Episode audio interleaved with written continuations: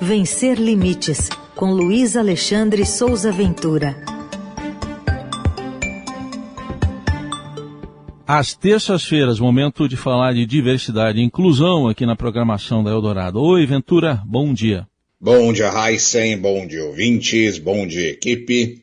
Vamos falar de um caso que ganhou ampla repercussão, deu até agora demissão.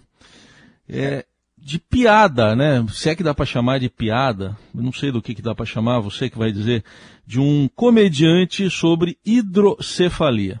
É, Raíssen, olha, a pior risada que existe é aquela que provém da dor do outro, quando é uma reação à ridicularização e à zombaria do sofrimento e das dificuldades alheias.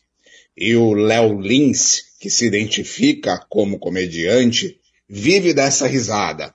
Acumula milhões de seguidores nas redes sociais, tem espaço na TV aberta, faz apresentações para auditórios lotados e ganha muito dinheiro zombando e ridicularizando o sofrimento alheio. Essa recente fala do Léo Lins sobre a criança do Ceará com hidrocefalia e sobre o Teleton, que é o programa organizado pela ACD, há 25 anos e transmitido pelo SBT, onde o próprio Eulins trabalhava, né, no programa de noite com o Danilo Gentili, é somente mais uma do repertório dele. E não é nada novo, especialmente porque foi dita pelo Léo Lins. A gente tem aí o áudio completo. Vamos ouvir, por favor, a fala. Eu acho muito legal o Teleton, porque eles ajudam crianças com vários tipos de problema. Eu vi o vídeo de um garoto no interior do Ceará com hidrocefalia. O lado bom é que o único lugar na cidade onde tem água é a cabeça dele. A família nem mandou tirar, instalou um poço. Agora o pai puxa a água do filho, estão todos felizes tomando banho. E lá, yeah. é, a gente precisa dar algumas explicações, né? Olha, hidrocefalia é o nome dado ao cúmulo de líquido dentro da cabeça, entre o osso do crânio e o cérebro. Tem uma explicação muito detalhada sobre isso que não cabe aqui, é, mas uma pessoa pode nascer com hidrocefalia ou adquirir essa condição depois de ter outras condições. Depois de ter meningite, depois de passar por um tumor, de alguma infecção, depois de algum trauma, e até no processo de envelhecimento, quando o nosso cérebro perde volume. A minha sogra, que atualmente tem 77 anos mora aqui comigo e com a minha esposa, minha sogra tem hidrocefalia. A mobilidade dela está praticamente totalmente comprometida. Ela não controla mais as funções fisiológicas, tem uma grande dificuldade para falar, tem perda de memória constante, tem perda das atividades cognitivas, usa uma média de 100 fraldas por mês, passa a maior parte do dia deitada na cama porque ela não consegue mais segurar o corpo quando fica sentada na poltrona.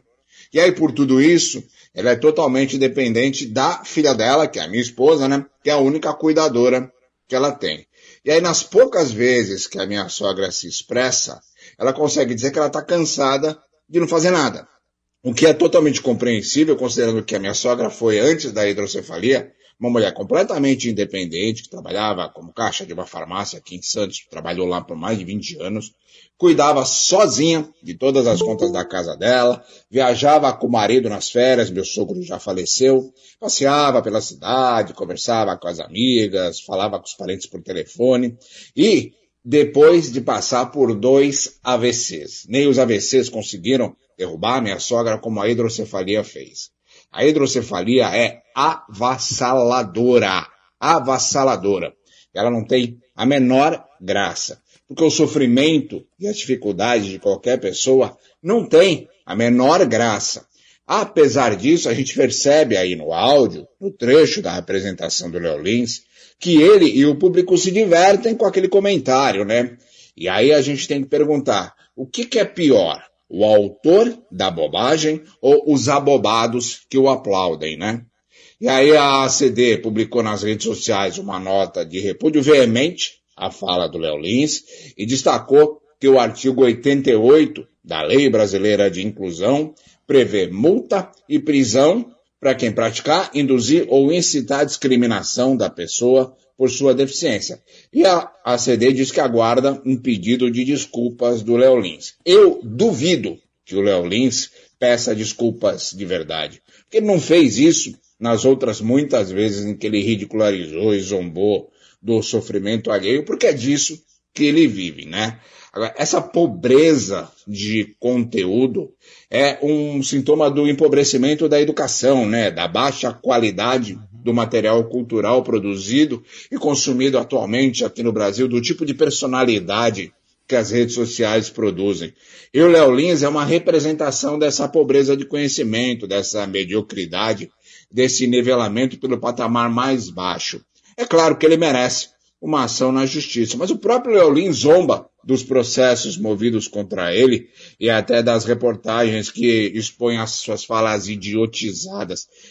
Tempos atrás, lá em 2020, depois que ele travou uma briga horrorosa com famílias de pessoas autistas e até de pessoas autistas, é, ele anunciou doações a instituições que defendem os autistas depois de xingar as pessoas autistas. Então o Léo Lins mantém o escárnio como ferramenta de trabalho, ele não vai abandonar essa prática, né? Então eu acredito que é muito melhor que a gente gaste a nossa energia incentivando a sociedade a saber mais sobre as pessoas que têm hidrocefalia, têm outras condições, que têm deficiência, porque talvez essa vivência crie alguma empatia e promova a evolução, Heiser.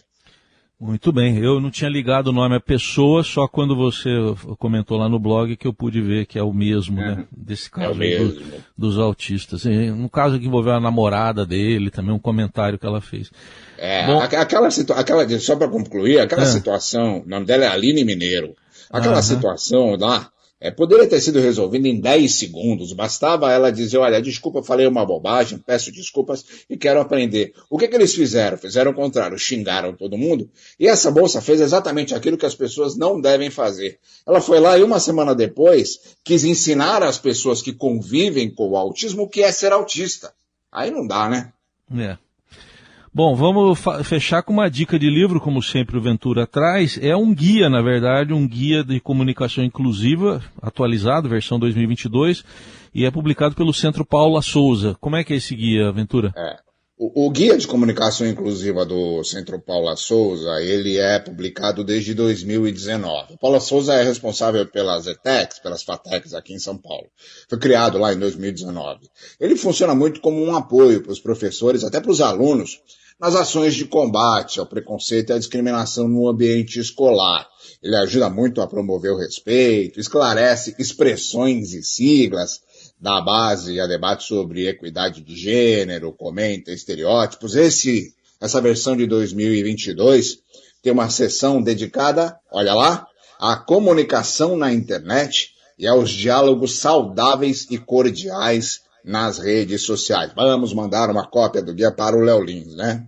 Esse guia faz uma revisão dos conceitos voltados às pessoas com deficiência, fala também sobre definições de gênero, e ele tem, se você for lá, no blog tem o PDF para baixar o guia, dá para imprimir o guia, e aí ele tem também um QR Code, que as escolas, quem quiser, empresa também, pode fixar na parede, aí você vai lá com o seu leitor de QR Code e já abre o guia no seu celular, no seu tablet. É uma, uma publicação bastante importante, uma publicação premiada, inclusive. Todo mundo precisa ler para compreender melhor o universo das pessoas com deficiência, da diversidade e da inclusão, né?